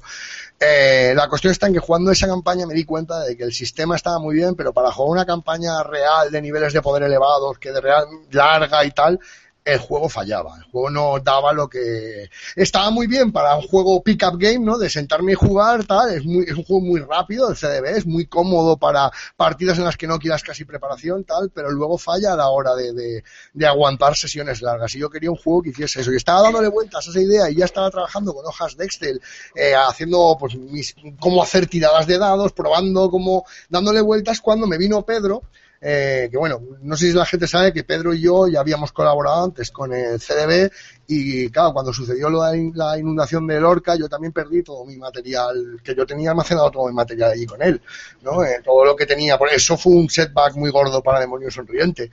Y, y, la cuestión está que me vino Pedro y como teníamos eso ahí juntos, ¿no? Y tenemos ya una relación de hace tiempo, fue en plan, oye, estoy dándole vueltas a esto, he probado con sistemas de 20 y no funciona, y he pensado que en hacer algo, pero realmente es que tú ya has hecho algo por el, en el, sentido de que yo quiero, el CDB me gusta, pero hay cosas que no me gustan, que son los dados, que son, y yo me, me lo estuve diciendo digo, mira, es que son las cosas que quiero cambiar yo. Nos sentamos, hablamos, vimos tal, y yo me puse a escribirlo, y en cierto sentido fue eso, Pedro que me vino y que me dijo lo, los cambios que él quería para, el juego para hacer el Walcure y yo vi que esos cambios, ya que me ponía, podía extenderlo y hacer un sistema realmente genérico a partir de ahí, ¿no? Eh, y pues mira, aquí estamos. Eh. No, y bien, y bien. Otra cosa que te quería, no sé si alguno de mis compañeros tiene alguna pregunta, porque he tomado dos tazas de té y solo estoy hablando yo. no, yo, yo, solo quería mostrar mi, mi, modo fan, al decir antes que era mecenas de Walcure. Aquí está con la firma de Tom y la firma de Pedro Gil, que le robé en las nudos de, de este año pasado. Y solo me falta la pantalla. Tengo, tengo también comprado el, la, la, el módulo de la luna. Y solo me falta la campaña porque me pilló de, de, vacaciones en León y allí no la tenía. Que si no, lo hubiera comprado ahí. Yo me llegué tarde que me tuve que comprar el. Tuve que comprar por ahí, por fuera, el, el básico. Que cuando entré en Google Plus ya estaba fundado todo ahí. Bueno, yo, Zon, te quería, te quería comentar sobre el CDB Engine. Eh, creo que es una opinión personal, pero, por ejemplo, es un sistema genérico. Los sistemas genéricos de hoy en día, como Fate y demás, intentan ser ligeros. Eh, No. Tú has hecho otra. Yo no Bueno, quiero ser ligero. Yo no intento Vale, ser ligero. es- esa era la pregunta, porque claro, si tú puedes abrumar a alguien diciéndole voy a sacar un sistema genérico de 700 páginas. Entonces, claro, eso es un contramercado, por decir de alguna manera. O sea, ahora, por ejemplo, el que lo han hecho con hitos, hitos, el manual genérico es, eh, las reglas son 30 páginas y todo lo demás son ayudas. Es un poco lo que haces en el CDB Engine. Yo he visto el índice y lo que das un montón de plantillas. Eh, ¿Por qué decisión de hacer eso dando plantillas y no dando las herramientas para que la gente se lo monte? También doy las herramientas. El manual de director de juego Vale. Tiene toda la matemática. No, además las doy las herramientas de una manera que no lo he visto en ningún otro juego, porque yo en el manual de juego te doy toda la matemática interna de todos la- los dones, de todos los talentos, te doy tablas para que puedas comprobar en ellos eh, cómo se han creado las reglas de creación. Cualquiera puede coger y deconstruir los dones hacia atrás para ver cómo están hechos todos, absolutamente todos, los ciento y pico dones del manual. Y lo mismo con los talentos, las limitaciones, ¿entiendes? O sea, sí que estoy dando también esa opción. ¿Por qué hago eso? Pues hago eso porque, porque todos los juegos que hay son ligeros. Y a mí me gustan los juegos ligeros para cuando no tengo tiempo, pero realmente a mí me gusta hacer campañas. Y para eso, un juego ligero no aguanta. Entonces, pues yo he hecho un juego que a mí me gustaría jugar. De hecho, o sea, tengo un problema porque ahora quiero probar juegos nuevos que me he comprado y mis jugadores es en plan, no, no, no queremos jugar a otro juego que no sea el tuyo. Es como, o sea, me siento muy halagado, pero cabrones, quiero jugar otra cosa también. Yo quería hacer una pregunta a Zon también. ¿Para cuándo vamos a ver por Hangout una partida? es una cosa que llevo. A ver, tengo miedo escénico, te lo puedo asegurar. Bueno, ¿eh? aunque Y- no y- sea- y- aunque y no mandan sea tú, huevos que, una persona que se ha subido a un escenario delante de 5.000 personas y, y- en pelotas a hablar, o sea, como yo tenga miedo escénico a hacer un hangout. Soy una persona muy, muy abierta, pero no sé por qué. Antes quiero hacer un, un hangout privado con gente que conozca para hacerme yo con el estilo narrativo tal y cual y luego ya me animaré. Llevo mucho tiempo dándole vueltas, pero entre la falta de tiempo y, y que tengo miedo escénico y el miedo es el peor enemigo del hombre, ¿no? Eh, entonces, pues ahí estoy. Es que sería, sería bastante, bastante guapo el tema de que se vea una partida por Hangout y se vaya viendo, digamos, como una especie de partida introductoria en la que se vaya aplicando también los sistemas. Y estaría súper genial. Sí, lo, lo he pensado, ¿eh? lo he pensado. El problema es que me requeriría tanto trabajo que hasta que no acabe de maquetar el, engine probablemente no tenga el tiempo liberado como para empezar a plantearme algo así, ¿no? Eh, probable, eh, o sea, es muy probable que una vez me plante- ya tenga el engine escoja algo que además, algo que esté de moda en el momento para intentar atraer el mayor número posible de gente a verlo independientemente le interese el sistema o no, en plan una partida del Ministerio del Tiempo o alguna cosa así, ¿sabes? Algo que pueda atraer a gente a verlo de base simplemente por su naturaleza, aunque no quiera aprender el sistema y aprovechar eso para enseñarlo. Eso es una cosa que sí que le he dado vueltas, ¿no? O sea, pero lo que te digo, eh, ahora mismo he acabado el, el manual de, de aventuras en la marca estelar y, y coño, eh, estoy empezando con pies planos, ¿sabes? que lo tenía en medio ahí aparcado y ahora que he liberado un poco de tiempo he empezado con pies planos, estoy con, con la Control Eclipse, estoy con Arqueólogos de Greenlow City, estoy con, y esto sí que es una, una primicia, la adaptación de espacio oscuro o de la ambientación espacio oscuro al CDB Engine propiamente dicho, eh, con la maquetación, ¿sabes? Cuando se me libere un time slot, pues meteré ahí ese. Qué facilidad de, de abarcar. A ver, es lo que digo, dedico muchas horas. O sea, imagínate que tú en tu trabajo, tú en tu trabajo seguro que no haces lo mismo las ocho horas de trabajo. ¿Verdad que haces una cosa y cambias a otra? Pues yo lo mismo. O sea, cuando te, lo, te tomas la creatividad profesional, de manera, o sea, la creatividad de manera profesional, tienes que hacer algo así. Es una cosa que ya aprendí en la carrera. O sea, te- nos decían lo- los, los profesores, ¿no? Eh, que hay que cambiar, que, hay que, que no puedes, porque si no te agotas. O sea, si hace un escritor de guiones que está siempre escribiendo el mismo guion, ese guion va a ser infumable, ¿no? Un- así tienes que tener cosas para que sirvan como descargo emocional de, de tu propia creatividad. ¿Sabes? Por lo menos Yo quiero un taller de Zone de cómo, de cómo ser creativo algún día. Por favor, no hace falta de, para saber explicar el tiempo y proyectar y digamos, que la verdad que lo me gusta mucho me gusta mucho la forma de trabajar que tiene. Yo es similar porque lo que él dice es verdad te levantas un día y no tienes que escribir. Si no tienes nada que hacer es una putada porque pierdes el día. Entonces ¿qué haces? esto creo que te lo dije David una vez pues tienes siete ocho capítulos abiertos y el día que no te apetece escribir maquetas. El día que no te apetece maquetar es de eso Solo de esa forma y organizado de esa forma puedes sacar el 100% el, el tiempo para hacer cosas y no perder días. Varios lo tiene con varios proyectos y eso es súper chulo, tío, súper chulo y seguro que su cerebro está contento y dando apla- aplausos porque trabaja en varias cosas y, se estimula. Y eso es genial. De hecho, todo- estos patrones de trabajo nos lo deberían enseñar en el colegio y no, no deberían enseñarnos los, los ríos de geografía que me interesan pocas cosas. Pero bueno, no interesa que haya personas que estén produciendo, que sean organizadas y que estén sacando un mercado, porque nos han enseñado a ser. Pero bueno, eh, perdonad que vaya a ser radical, pero Ahí la, cosa, la la cosa es que como no seas, como no estés muy centrado en lo, es decir, que, que seas capaz de reconducirte, igual te pasa como me pasó a mí con, estaba escribiendo una aventura, ahora no recuerdo el juego para qué, y, y hice eso, dije, voy a descansar de, de escribir esto para ponerme con, concretamente me puse con una, una serie de aventuras de espada negra, y bueno, ya llevo cinco aventuras de espada negra y no sé dónde quedó la otra, ¿sabes? O sea, también de decir, hostia, pues esto me está molando más que lo que estaba escribiendo el otro día. Así que... la, la cuestión es, ¿tú te sientes más feliz creando eso? Sí, pues ya está.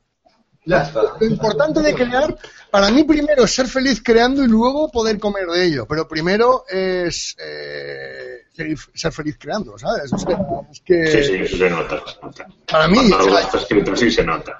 yo entiendo que, que- que- que soy una persona que tengo unos valores que probablemente no le sirvan para la gran mayoría de la gente, pero como a mí me es igual y para mí me sirven, pues pues es lo que ya está, o sea, soy vive y deja vivir, ¿no? en ese sentido.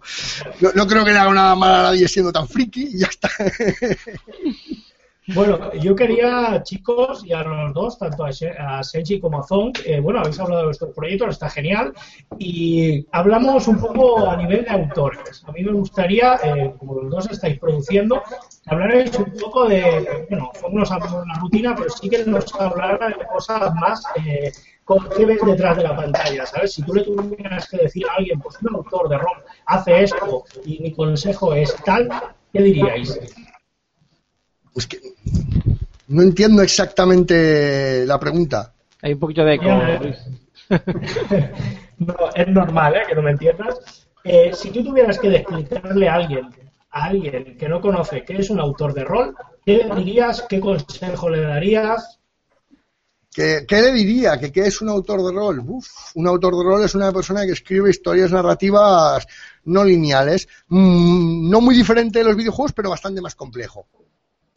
Porque yo he hecho guiones de videojuegos y me parece más complejo hacer guiones de rol que de videojuegos, ¿eh? Las cosas, y lo digo, he hecho guiones de videojuegos profesionalmente y me parece más complejo hacer guiones de rol que guiones de videojuegos. ¿Sabes? Eh, las cosas como son. Eh, yo he trabajado de analista de guiones de cine también. O sea, es que escribir historia siempre ha sido lo mío dentro de mi, y, y es lo mismo, es que no, no, es escribir, eh, es, tiene un punto en común, que es escribir historias, y escribir historias siempre tiene un punto en común, pero luego el rol tiene un grado de complejidad que no le veo a ningún otro tipo de historias que haya escrito hasta el momento. Porque ningún otro tipo de historias le tengo que decir al director, si el actor le da por hacer esto, puede pasar esto otro. es así de sencillo. En el hace lo que yo digo, ¿sabes? Y en el videojuego hay un grado de libertad, pero es un grado de libertad controlada. Entonces, eh, es como escribir guiones del resto de cosas, pero mucho más difícil. Es lo que decía, que yo soy. O sea, yo puedo escribir un relato y escribiendo un relato estoy cómodo, pero ahora a la hora le comentaba este que tiene una idea por una aventura y, y la explico, pero claro, yo a la hora de llevársela para explicársela a, a otro que no sea yo, no, no sé, no tengo ni, ni puta idea por dónde empezar, porque claro, yo tengo el esquema general y luego me hago mis, mis, pues si me salen por aquí, salgo por aquí, si me salen por aquí, salgo por aquí, pero no tengo en la cabeza, o sea, explicárselo a alguien me parece súper complejo. Me pasa igual que a mí, Chose, más o menos, que lo tenemos mejor eh, en escrito que lo que es a la hora de enfocarlo hablando, ¿no? Que, me- yo muchas veces estoy hablando, Claro, pero realmente estoy, Es que aquí, y estoy eh, diciendo lo que, lo que estoy escribiendo, ¿no? Es una cosa así. Yo. es que aquí entra un factor que creo... No, no, sigue, sigue, sigue. Perdón, Sechi. No, sí. Digo, aquí entra un factor, que una, una cosa, que es lo que puedas escribir. Oigo, pues si tengo esto puesto. Vaya. ¿Me oís ahora? Sí, sí. Mejor. Sí, sí, perdón. Que lo que decía es que aquí lo que entra un factor. Todo el mundo podemos escribir partidas, lo que pasa es que, claro, no todas son publicables. El momento que una es publicable es cuando tienes que hacer el trabajo ese que ha dicho Zong, ¿no? De decirle al director, a cualquier tipo de director del mundo, pues darle las indicaciones suficientes para que pueda dirigir la partida. O sea, esa es la diferencia de escribir una partida a escribir una partida publicable. Pero es que no, ¿sabes? No todo el mundo Bueno, tiene esa meta, ¿sabes? Tú puedes escribir unas partidas de puta madre. y la pregunta está ahora que cómo, o sea, cómo sabe uno eh, si esa aventura que está creando es, eh, digamos, a nivel eh, público, es buena o no. Es como, como el que hace una película, es que es bastante complicado. Tú haces una película y, y le puedes poner toda la acción del mundo y después no, no pega ni con cola. Es un- Yo, yo en ese El aspecto problema es que no, no, recomiendo mucho dejársela a otro. O sea, tú para, o sea, para saber si una, si una aventura la puedes publicar, tienes que coger tal cual has escrito, ¿vale? Y, dársela a otro. O sea, sin, sin mirar ni cómo la dirige ni nada. Toma, dirige esto, ¿sabes? Entonces él- él te puede decir, oye, sí, mira, eh, eh, es fácil de dirigir, es difícil, o, o esto es injugable. O sea, así como está escrito, eh, va, va a coger el jugador de turno, me va a hacer algo que no espero y no, no encuentro cómo resolverlo. Para mí ese sería el consejo más importante porque de lo que habéis preguntado antes, eh, yo he visto casos de aventuras que o sea, los jugadores solo tenían que rellenar partes de la aventura para poder jugarla, todo lo demás estaba escrito. Y, y a mí me dan ganas de coger al autor y decirle, oye, mira, para escribir tu novela rellena tú los huecos ¿vale? Y ya te dedicas a otra cosa, ¿no? O sea, yo cuando publiqué, o sea, el- el- la única cosa que he publicado como tal ha sido el primer capítulo de Legado Envenenado y eh, yo normalmente cuando dirijo, dirijo de una forma muy abierto, eh, no intento no tener nada pensado más allá de lo que es eh, el entorno, la trama general y tener los PNJ muy preparados para poder pues contestar a las reacciones de los protagonistas. Pero, ¿cómo plasmas eso por escrito? Pues dando un montón de ideas, eh, detallando mucho el entorno donde se va a jugar para que el máster coja y con la información que tiene reaccione él. No le digas tú lo que tiene que hacer si fulanito va por el camino A o por el camino B, porque entonces te saltas el C, el D, el E, etcétera, etcétera. Mm, Yo añadiría lo que ha dicho él de pasárselo a alguien, ¿no? Que es una opción evidentemente muy interesante. Eh, yo como tengo buen, mucho grupo de juego, lo que hago es probarlo. ¿Sabes? Y mis jugadores además son bastante cabrones, ¿no? Entonces, pues, son, como saben además que lo que voy a... No, aparte son gente que, que llevan jugando a rol como yo desde los 10 años, la gran mayoría de ellos, ¿no? Algunos no, pero la gran mayoría llevan desde los 10, 12 años jugando a rol, son gente con muchas tablas jugando, y jugando a rol al ritmo que jugamos nosotros, son gente con muchas tablas jugando, entonces, y saben que se va, va a publicar, son cabrones, ¿sabes? y, y joden, van a pinchar, van a, a fastidiar, ¿no? Que es de, de lo que se trata, porque justamente hay que, hay que blindar la partida en todo lo posible para que luego no llegue al máster que se coge algo mío y lo lee, le llegue un jugador cabrón y por lo menos que tengas. Por eso quizá mis módulos, los que los leáis, tienen mucha información. Yo tengo cierta fama de ser muy denso escribiendo. Y es cierto, o sea, yo doy mucha información. Pero es que me parece vital. Cuando a mí me encantaban los módulos de Warhammer, porque aunque el módulo fuese una mierda, había tal cantidad de información que yo como máster podía convertir la partida en buena. ¿Sabes? Entonces, eso me parece muy, muy importante. A ver, yo tengo un ego muy grande y no creo que mis módulos sean una mierda, pero eh, como mínimo digo, por si acaso voy a darle toda la información posible a- al máster para que si él lo piensa, por lo menos pueda salvar su partida, ¿no? Eh, que es lo que al final me importa. Eh, entonces, pues es eso, es comprobar y, y tener un buen grupo de jugadores de estos ahí que pinchen para que te la revientes. Son las dos cosas. El, dejarse, el que alguien lo lea y que alguien lo pruebe, uy, y con eso ya... Aunque lo maquetes mal, el módulo será bueno, que es lo que al final importa. Sí.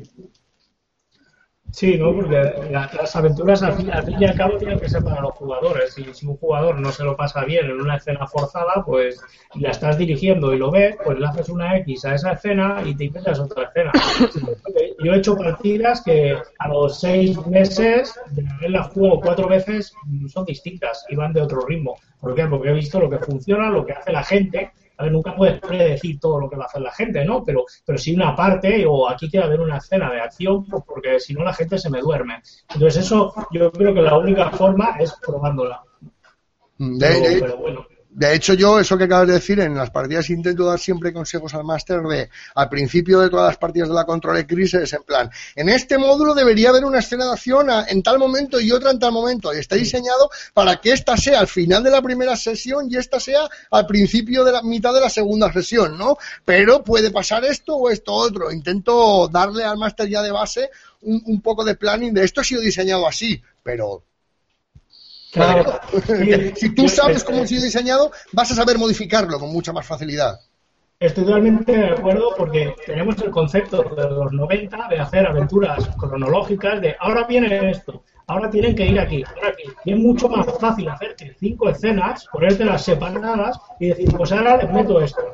Ahora, si van a esta, van directamente a la 3, aunque no hayan ido a la 1 y la 2. Entonces, el ritmo se lo crean ellos. Entonces, es tener cinco o seis escenas que tú puedas eh, montarlas en el momento. Nada de cronológico, porque eso es- se nota mucho cuando una A veces, a veces es interesante lo cronológico porque, por ejemplo, en el segundo módulo, no, el primer módulo flotante de la control de crisis, hay una serie de asesinatos Y ahí lo cronológico es necesario, marca un ritmo y marca una presión a los jugadores. Entonces, o sea, narrativamente es una herramienta, es que es eso, es que es una herramienta. Y si es útil para lo que estás contando, úsala. Si no es útil, no. Eh, no, no dejes que una herramienta te chafe una buena historia, ¿sabes? Que, a ver, eh, para mí, por ejemplo, Perdidos es un ejemplo de una herramienta que chafa una buena historia. ¿Sabes? Eh, estaba muy bien hecho a nivel de narrativo, de, de mm, lo que es a nivel de puntos de giro, tal cual, pero se encegaron tanto con esa manera de narrar que perdieron la historia y la acabaron chafando, ¿no? Pues no dejes que eso te pase. Que a ver, que a todos nos pasa. O sea, no- tampoco te frustres si te pasa porque todos tenemos un mal día, todos vamos a hacer una mala partida, o sea, todos. Pero no dejes que eso te frustre. Eh, sé consciente de que, pasa y, y punto, ¿no? Bueno, chicos, pues al final nos hemos extendido media hora más, pero bueno, había mucha chicha para contar hoy. Y nada, pues simplemente despedirnos, dar las gracias a Zon y a Sensi por, por haber estado aquí, joder, y habernos ilustrado en mil cosas. Eh, les haremos un poco de promo, no la necesiten, porque ya todo el mundo conoce los proyectos, pero bueno, simplemente eso, daros las gracias a todos. Estamos pendientes de montar un programa especial para los 200 suscriptores y ya veremos qué hacemos, ¿no? Poquito a poquito. Sobre todo Pues eso, que la gente proponga cosas, que hay un post, pero que proponga cosas que se puedan hacer en horario infantil, porque YouTube no lo censura. Gamer, gamer. ahí queda, ahí queda esa opción, luego colgaremos el vídeo y bueno, haremos un poco de promo y eso. Pues nada, dar gracias a los invitados, ha sido un placer. Me hubiera quedado a indagar más, pero el, el tiempo apremia y nada, gracias a todos los que nos habéis visto. Muchas gracias a vosotros bien. por invitarnos. Eso mismo. Gracias a vosotros, hombre. Muchísimas gracias, nos vemos en 15 días. Adiós. Divertido.